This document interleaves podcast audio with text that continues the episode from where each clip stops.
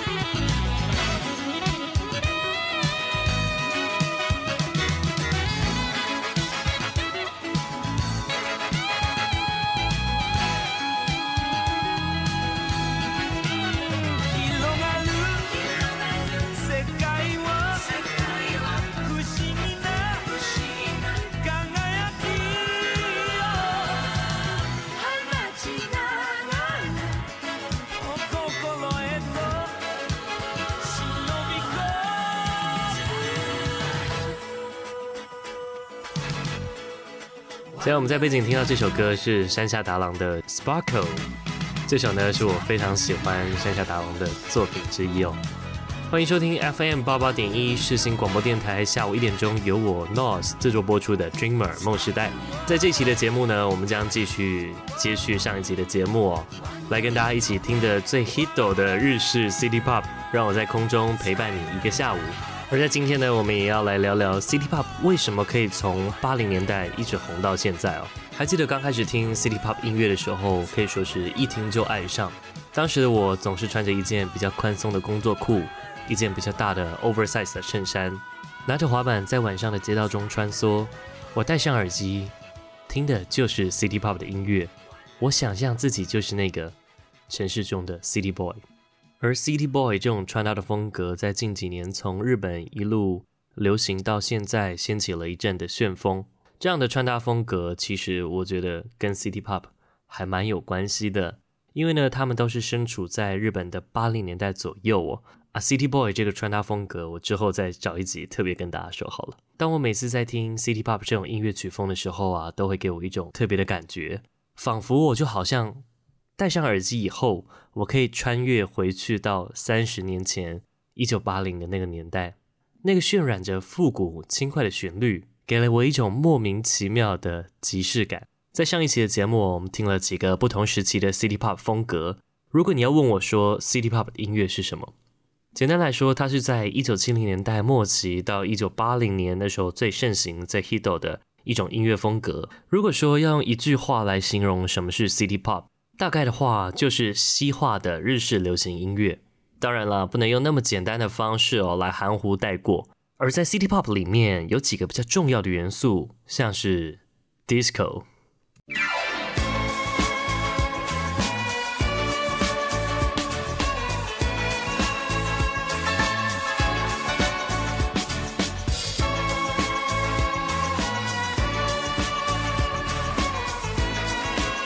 还有像是 Funk 节奏的音乐。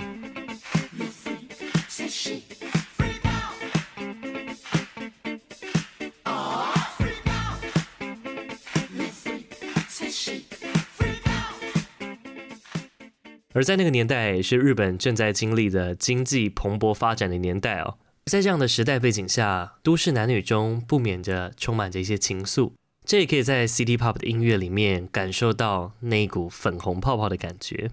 而接下来我们要来听的这首，它正结合到我们刚刚所提到的几个元素哦，包含了 Disco、Funk，还有那种充满着都市恋爱感的粉红泡泡。让我们一起来听这首。竹内玛利亚的 Plastic Love，どうぞ。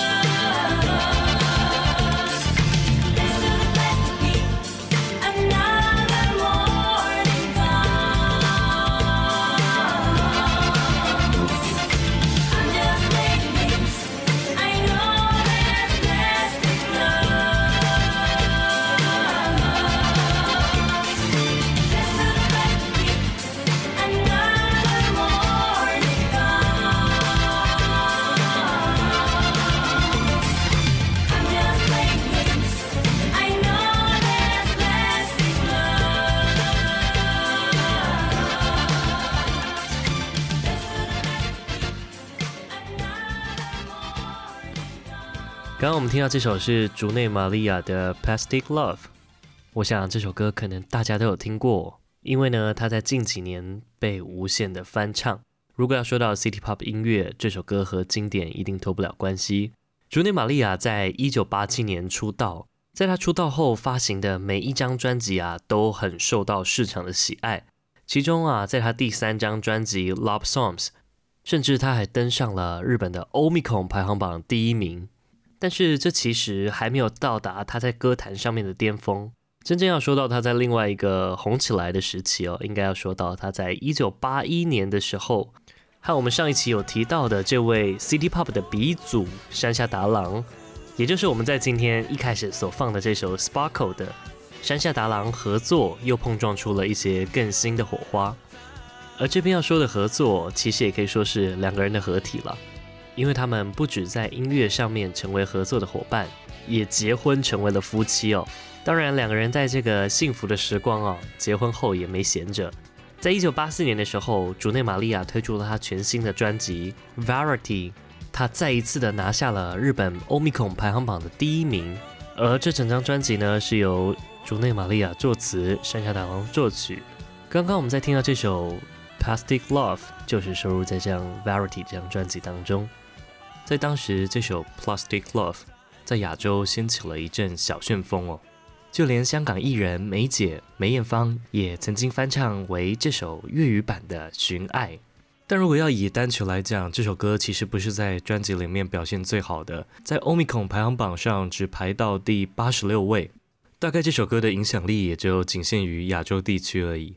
真正要说到这首歌为什么可以红到现在哦，要说到在二零一零的时候，Vaporwave 蒸汽波、Future Funk 这种音乐曲风开始流行起来。这样的音乐曲风啊，常常会用到大量的采样，而 City Pop 常常就是被广泛的运用在 Vaporwave 里面。在一七年的时候，有一位名为 Plastic Lover 的 YouTuber，他在啊、YouTube 上面发布了一则长达七分钟的 Plastic Love 的版本。在透过 YouTube 的演算法下，这首歌在这个时代再一次的爆红了起来。而这一次，它不仅限于亚洲，它散播到了欧美，它迅速的流窜到了整个 Z 世代。甚至出现了大量的不同版本的翻唱，还有出现有迷音专辑封面的版本。来，我们一起来听几个不一样版本的《Plastic Love》。第一位，Gino Samuel，どうぞ。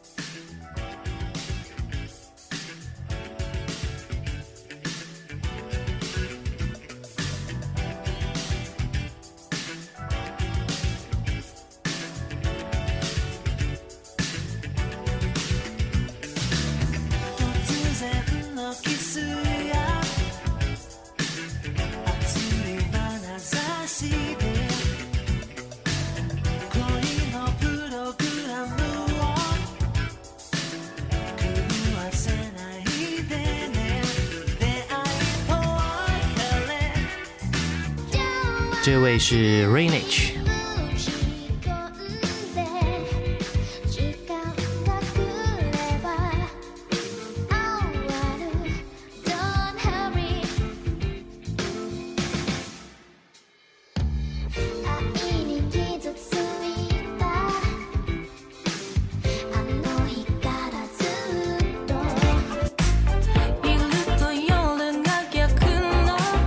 这位是 Tokimeki，好喜欢他的 vocal。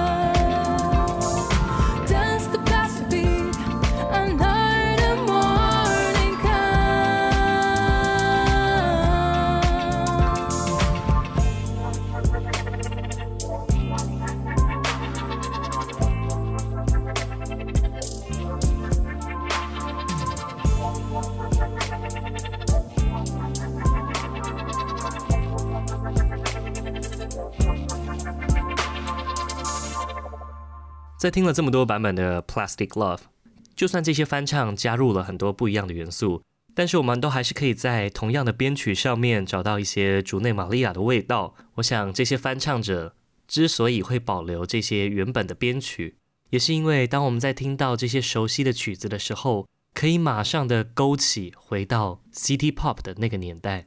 在听了这么多的版本之后，我自己还是最喜欢的是九 M 八八在九头身日奈里面翻唱的这首 Plastic Love，它在混音上面加了一点点的效果器，加了一些 Lo-Fi 的感觉，我觉得相当有味道。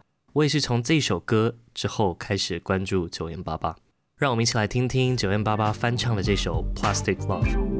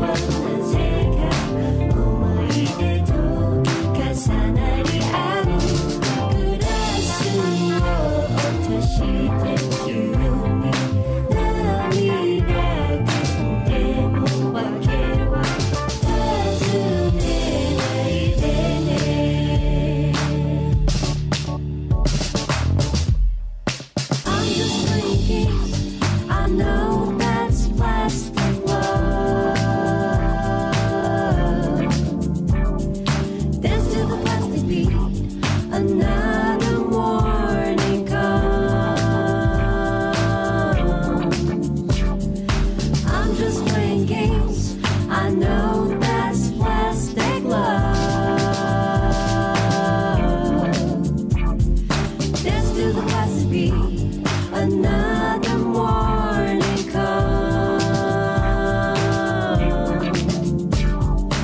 I'm just playing games. I'm just, I'm just playing games. I'm just playing games. I'm just. I'm just playing games. I'm just, I'm just playing games. I'm just.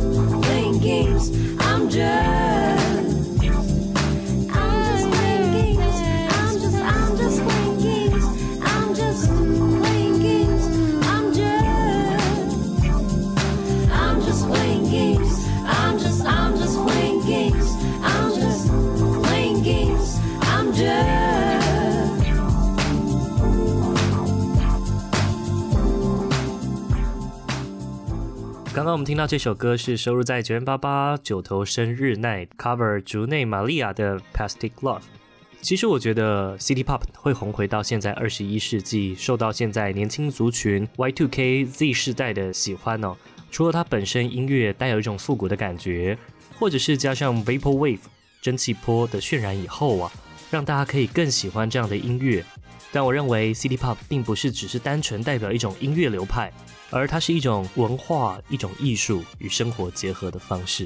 除了在音乐以外，我这边要来帮大家回顾一下日本的经济发展的非常蓬勃，处在一种民生富裕的情况下，大家也愿意投入更多在娱乐上面。这个时代呢，也可以说是日本的动漫黄金时期。譬如说，那个时候的代表作有《城市猎人》、《泡泡糖维基》，还有《猫眼三姐妹》，也有很多的 CD Pop 创作者也为着这些动漫来做配乐。这也是为什么我们现在看到经过 Vaporwave 蒸汽波渲染以后的 CD Pop，他们在影像上面会以这种动漫的方式哦来呈现。除了那种复古怀旧的感觉以外，它也再一次的勾起我们对于日本八零年代经济繁荣的景象，幻想中的那个画面。在今天节目的最后呢，我想来跟大家一起听的是这首在一九七九年由安利所带来的 Stay With Me。这首歌啊，在二零二零年的时候啊。跃居 Spotify 的排行榜第一哦，对于 City Pop 来说也是非常重要的一首歌，因为它也是最早被抖音用户运用在日本动漫以及日本文化的短视频配乐。在下一期的节目啊，我打算继续跟你一起听 City Pop 的音乐，我想要再更深入的来继续跟你分享什么是蒸汽波 Vaporwave。除了在音乐的取样上面运用了 City Pop 的元素以外，到底还有什么样的差异呢？如果你喜欢这一期的节目，请帮我一键三连，帮我分享给你身边的朋友，也欢迎在 IG 的贴文下方跟我说你最喜欢哪一首 City Pop 的音乐。我是 Nose，我们在下周三同一时间下午一点和晚上的九点在空中相会喽。大家拜拜。